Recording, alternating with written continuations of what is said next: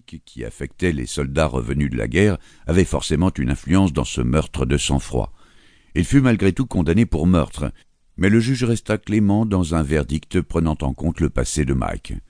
Mike avait une grande influence sur Richard, qui devint vite fasciné par les horribles photographies de victimes de guerre ramenées du Vietnam par son cousin.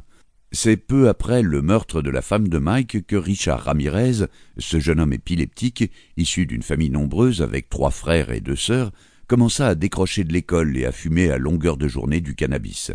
Assez vite, il commença à voler pour financer sa consommation quotidienne de drogue.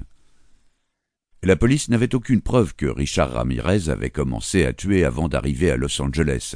On sait d'ailleurs peu de choses sur ses premières années à Los Angeles. Il n'y a aucun doute que ces délits ont commencé progressivement, qu'il n'a pas commencé sa carrière criminelle par les crimes que l'on connaît.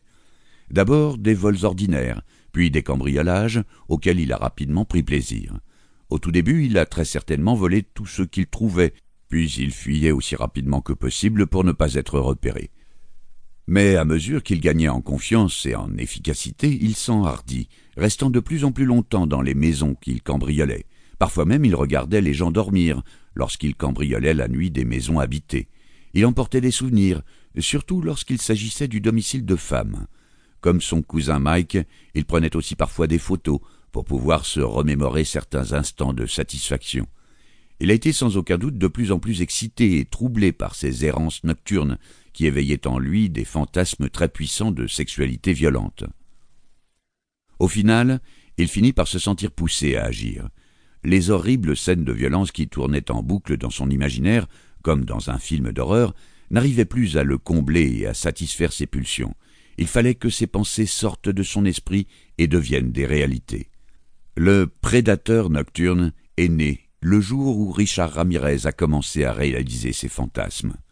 Que ce soit une décision mûrement réfléchie ou une évolution inévitable, Ramirez a commencé à s'insérer dans ses fantasmes et participer activement à leur création pour son plus grand plaisir.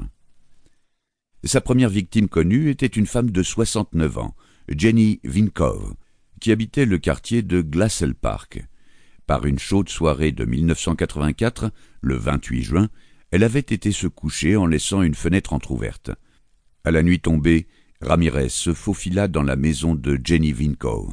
Le lendemain matin, le fils de Jenny, qui habitait l'appartement du dessous, découvrit le corps de sa mère, étendu de travers sur son lit dans sa chambre à coucher. Elle avait été poignardée à de multiples reprises, sa gorge avait été tranchée avec une telle violence qu'elle avait presque été décapitée. Le meurtrier avait aussi mis à sac son appartement, emportant tous les objets de valeur. Des empreintes digitales furent relevées sur les fenêtres, et l'autopsie révéla des traces de viol. Les fantasmes du prédateur nocturne étaient finalement devenus une réalité. Le prédateur nocturne fait une pause de huit mois. Il n'y a aucun doute que Richard Ramirez, comme la plupart des tueurs en série débutants, se remémora longuement les détails de ce premier meurtre, revivant sans fin dans son esprit cette expérience de viol et de meurtre. S'il avait emporté ce que les profileurs appellent un souvenir, comme par exemple une brosse à cheveux, un sous-vêtement, des lunettes, ou n'importe quel autre objet appartenant à l'intimité de la victime, il s'en était servi pour entretenir le souvenir de sa première victime et du déroulement de ce premier passage à l'acte. Mais après quelques mois, rejouer indéfiniment ce crime initial n'était pas aussi satisfaisant que cela avait pu l'être.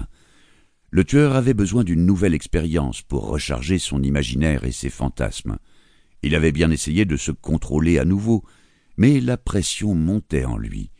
Il finit par céder à ses pulsions et à chercher à nouveau une proie pour satisfaire ses fantasmes qui l'obsédaient continuellement. Le 17 mars 1985, à 23h30, une jeune femme, Angela Barrios, rentrait enfin chez elle après une longue journée de travail.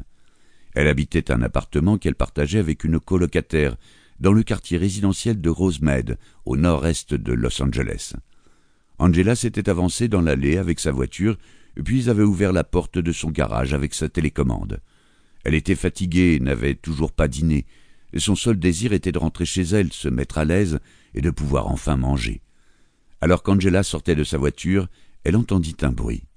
Une silhouette sombre se détacha de la nuit et se précipita sur elle.